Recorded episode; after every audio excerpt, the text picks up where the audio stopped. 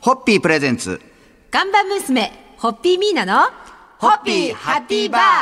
皆さんこんばんは、ホッピーミーナです。こんばんは、落語家の立川しららです。いろいろあった2021年も残すところ本当にあとわずかとなってそうですねまいりました。なりましたねえはいそこで今週はですね、えー年末の恒例企画、この1年間のミーナさんやホッピーのトピックスを振り返っていきたいと思いはいます。、お願いします。えーまずはですね、えええー2年連続となってしまった新型コロナウイルスの感染拡大、はい飲食業界、飲料業界、去年よりもやっぱり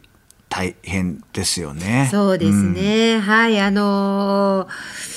いや、どうなるのかと思いましたけどね。まあ本当痺れるような一年でしたが、はい。でもそうした中でもピンチを乗り切るために命がけで取り組むお店からのヒントも。たくさん受けられたとか。はい、あの本当時短営業の中ね、2時間早く、えー飲まないと間に合わなかったので、はい。そしたら2時間仕事を早く始めればいいんだみたいなこととか、はい。とにかくとにかくみんなで心を合わせてはい。一生懸命、あの乗り越えていこうよと、えーいうつながりをいただけたのは、あのすごくありがたかったですね。だからなんとなくそうやって共に乗り越えた、えーお客様飲食業様だったりは、なんかねあの戦争を共に生き残った同士みたいな なんかそういうねつながりを感じます今。あの本当に大変な例えばごあの廃業されるとか、それから命に関わることとか、あのもう本当にそういう方も本当にたくさんいらっしゃる中であの私たちもやっぱり生き残っていくあえてこの言葉を使わせていただければはい。生き残っていく、な時にあそっか工夫のやり方ってやっぱりあるんだなっていうことと、三人よれば文殊の知恵とはよく言ったものでやっぱりそこに仲間がいると、はい。何らかアイデアが出てきて本当は気持ちの中では本当に不安でいっぱいだし、あのだけどそんなこと言って笑ってるとそこからまたエネルギーが出てきて、は大変なのは自分だけじゃない、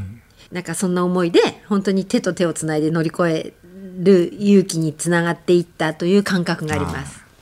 まあ、あの今週はですね、こういって2021年をいろいろと振り返ってはいまいりたいと思いますので、はい初日の今日の乾杯のご発声いただけますでしょうか？はい。えー来てる2022年も創意工夫で本当にあの明るく元気に、えー進むべき道を切り開いてまいります。さんはい。ホッピーホッピープレゼンツ看板娘、ホッピーミーナの、ホッピーハッピーバー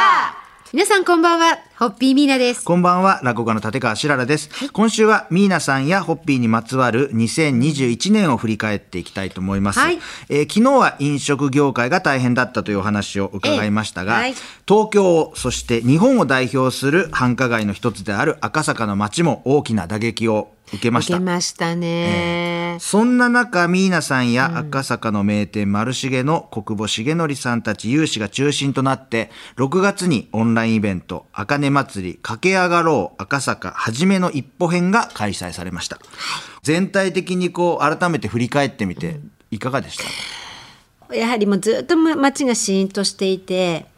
あの、もうこのままだと本当モチベーション落ちてしまうから、ここでなんかみんなを、がつながって、よっしゃ頑張ろうって昨日の話とね、近いんですけれど、っていうことをしたいねって言って、で、リアルでできないんだったらオンラインで。はい。でオンラインイベントでもこれから絶対もう必じゃないですか、だからここで一回経験していきたいねっていうふうな運びでなってたんですけれど昔の食べの間今の赤ベロは国母さんとこの10年間ずっとタッグ組んでさせていただいてきたけれどもそこに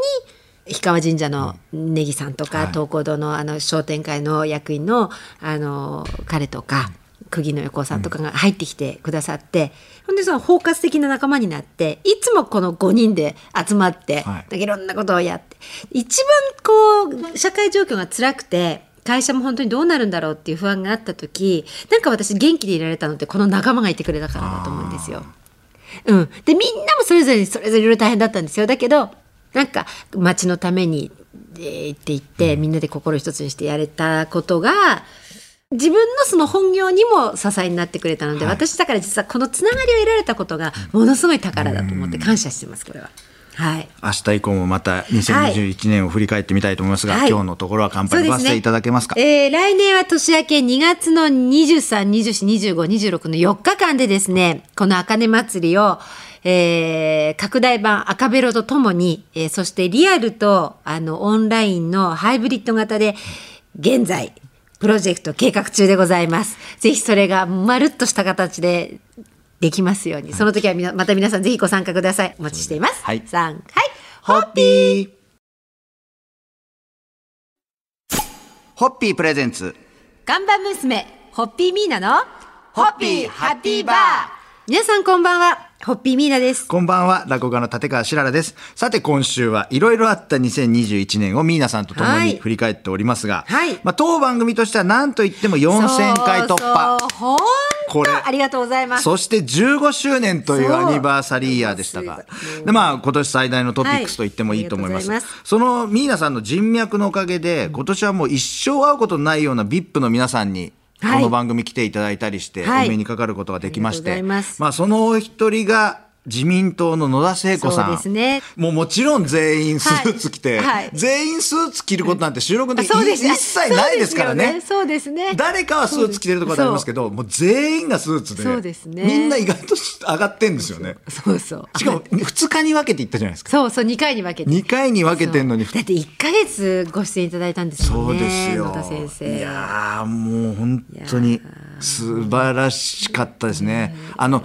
気さくな感じとオーラのハイブリッドっていうんですか、そういうの。そうそう。でなんか本当にお忙しい中でスケジュール組んでくださったんで、我々が行った直前までもどなたかがこそういろいろとお話しされてて、はいで終わってからもすぐだし、いや本当よそれ考えるとよくその時間を割いて。2日間お邪魔させていただいて収録。本当になんか放送を通じてお礼申し上げるのも申し訳ない限りなんですが本当に改めてありがとうございましたと思いますね。しかもこれが2020だからなんか感覚的にやっぱ不思議ですね。今もう年末ですけど。そうですね。そうですね。まだ今年の話ですよね。そうですよね。ですね。そういう意味ではこうやってこう年末1年を振り返るとあこれも今年だったんだこれも今年だったんだって、今日も水曜日ですけど。あ、早い。あら早い。それではもうあと数回になりました乾杯のご発声を皆さんそ,、ろそろいただけますでしょうか、はい、野田聖子先生に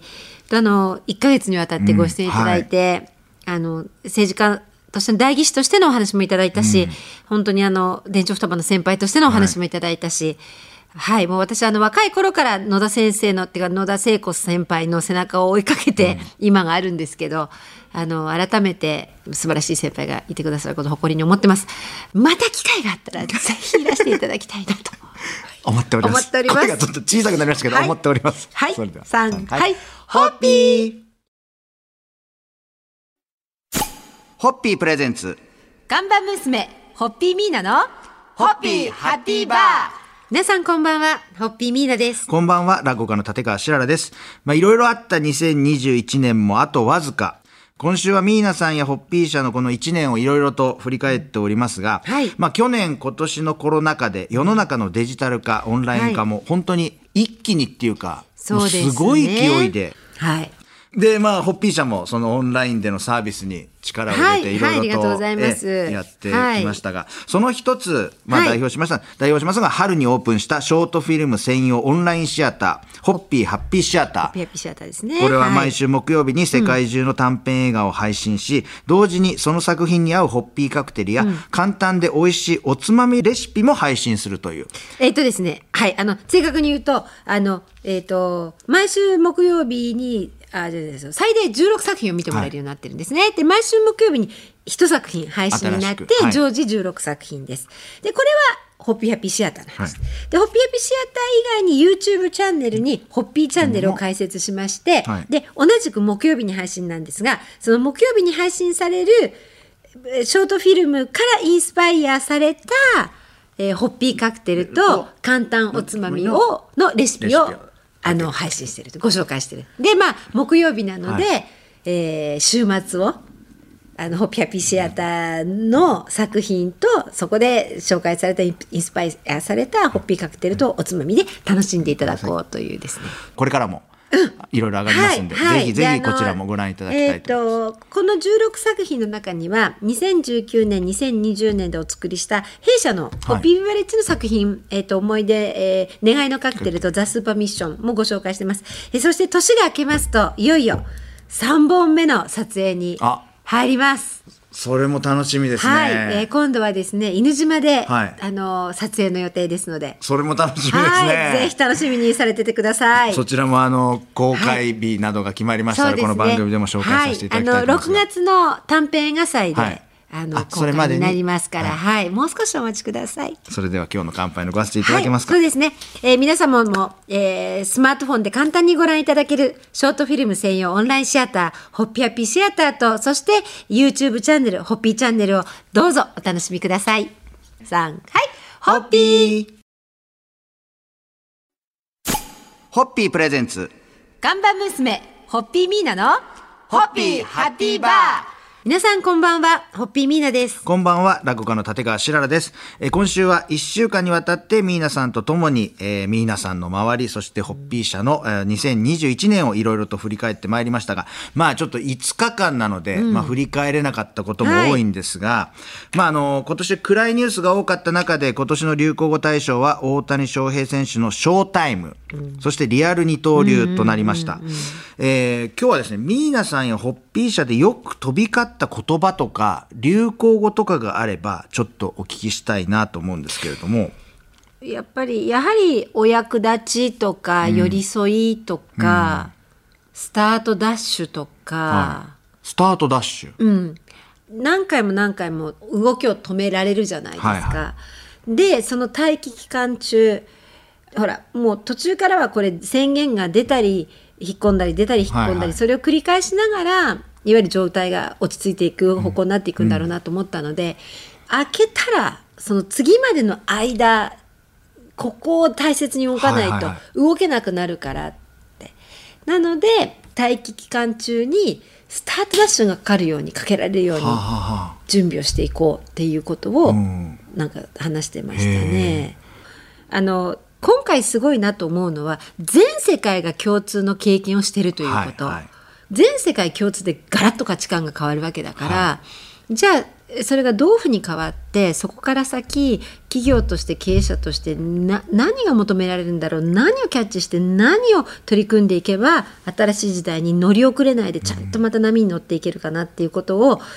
あこの2年間ずっと考えてきていますというあ真面目に語っちゃったけど。いや、なんか12月31日という本当に今は年い最後の日にスタートダッシュっていう言葉についてなんか、ミーナさんが喋ってるっていうのも僕にとってはちょっとこうなんかこう そうですね。はい、2021年の最終日にスタートダッシュっていう言葉でこう、そうですね。お話をしてるっていうのははい。なんかこう来年頑張れるような気がしてきましたんで乾杯のご発声いただけはい、ますか、そうですね。えー当番組も、そして、えーホッピービュアレッジも、このホッピー製品もですね、皆様の